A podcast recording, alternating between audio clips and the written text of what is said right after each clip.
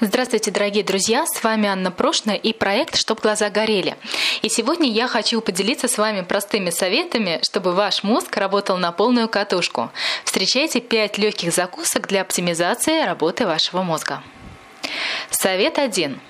Выпейте небольшое количество воды, ну, например, стакан, когда проснетесь утром, и убедитесь, что насыщаете организм достаточным количеством воды на протяжении дня во имя вашего мозга.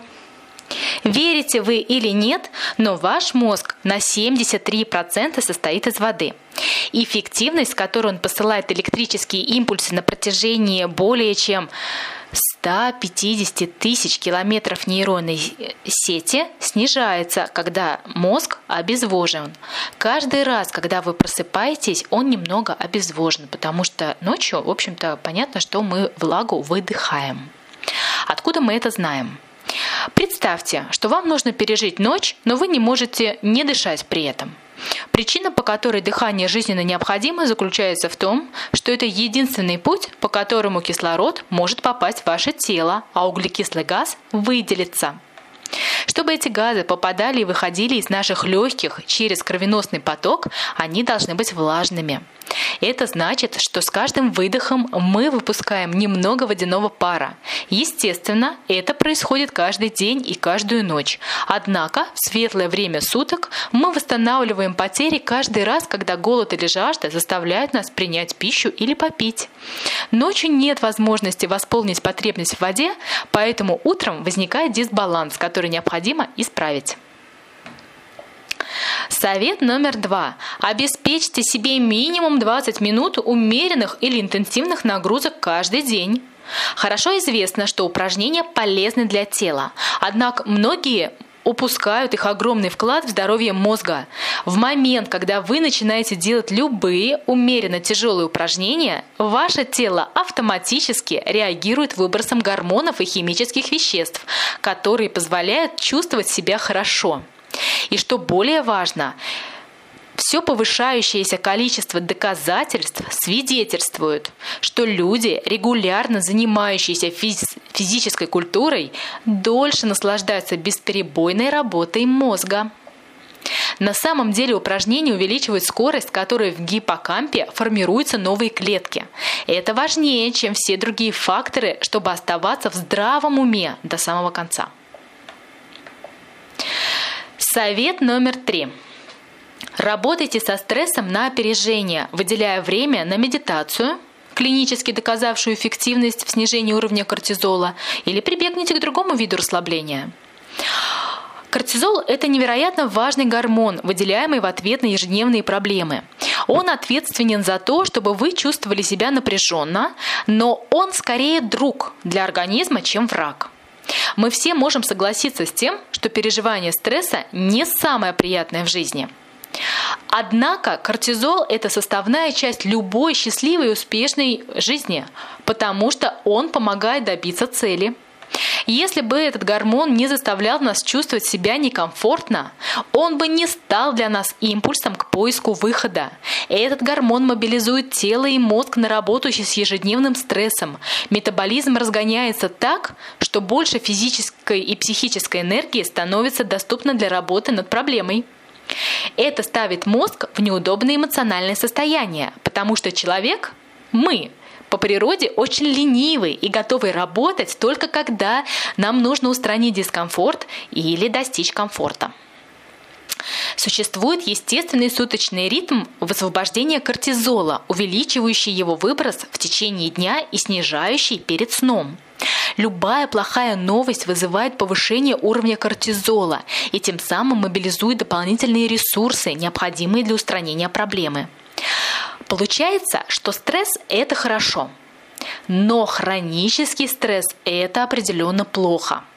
Причина в том, что для того, чтобы организм мог работать с вызовами дня, кортизол угнетает иммунную систему.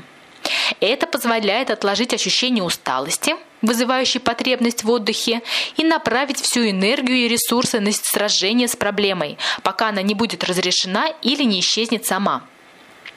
В такой ситуации уровень кортизола остается на высоком уровне на протяжении недель и месяцев, мешая организму сопротивляться болезням и восстанавливаться. Поскольку невозможно полностью избежать стресса в жизни, есть несколько способов, которые могут помочь вам снизить уровень кортизола. Один из самых эффективных – это медитация в общем-то. И советую его, его использовать, или э, если она вам не подходит, то тогда найдите свой способ, и будет здорово, если вы им поделитесь вот э, с другими, например, здесь или в, группе проектов в Фейсбуке. Итак, совет 4. Подставляйте тело солнцу ежедневно хотя бы на 5-15 минут. Окунитесь в солнечные лучи, чтобы стабилизировать настроение. Вспомните, Наша кожа весит в три раза больше, чем наш мозг. Когда ультрафиолет достигает кожи, тело начинает производить витамин D. Витамин D используется в головном мозге для создания очень важного химического вещества – серотонина – а серотонин, как вы знаете, входит во множество мозговых процессов, включая те, которые обеспечивают функцию регуляции настроения. Наиболее популярными препаратами, прописываемыми для лечения депрессии, например, служат те, которые увеличивают уровень серотонина. Например, селективные ингибиторы обратного захвата серотонина работают, снижая скорость выведение каждой порции серотонина, выработанного мозгом в синаптическом пространстве. Поддерживая высокий уровень серотонина, препараты помогают улучшить настроение. Экстази или МДМА очень популярен среди любителей нерегулярного употребления наркотиков, так как повышает уровень серотонина в мозге. Однако вместо того, чтобы блокировать обратный захват серотонина, этот наркотик стимулирует массовый выброс серотонина в синапсах, приводящий к переживанию повышенного удовольствия и эмпатии к другим людям. Но вот вместо того, чтобы вмешивать в регуляцию настроения эти вещества, можно просто ежедневно подставлять вашу кожу под лучи прямого солнечного света, которые способны регулировать настроение более эффективно и без побочных эффектов. Помните, что даже в пасмурные дни количество излучаемого ультрафиолета остается на том же уровне, что и в безоблачные. И, наконец, совет 5. Умеренное потребление кофеина содержащих напитков действительно полезно для нашего мозга. Подсчитано, что около 50% взрослого населения Земли ежедневно потребляют кофеин. И это несмотря на то, что все мы иногда слышим, что кофе вреден для здоровья. Слухи утверждают, что этот напиток на самом деле даже не бодрит. Где же правда? Последние научные исследования демонстрируют, что если мы регулярно пьем чай или кофе, то активные вещества действительно позволяют нам взбодриться. Но только до уровня, который характерен для людей, которые ни разу в жизни не прикасались к этому напитку. Но не расстраивайтесь, есть другие выгоды, о которых раньше никто не подозревал. А именно, кофеин – это натуральный умный наркотик. Также это стимулирующее вещество, повышающее бодрость с помощью улучшения способности мозга вырабатывать энергию. Скорость, с которой поглощается информация из внешнего мира, увеличивается, и движения обостряются благодаря ускорению рефлексов. Это чудесное средство не делает нас более умными, но помогает выполнять рутинные действия более эффективно. А еще кофеин защищает от нескольких заболеваний, связанных со старением тела и мозга. Средние ежедневные дозы защищают от диабета второго типа, от расстройств печени, от болезни Альцгеймера и даже Паркинсона. Надеюсь, что вам пришлись по вкусу легкие закуски для оптимизации работы головного мозга. И закончить хочется старой доброй пословицей, до сих пор не потерявшей своей актуальности.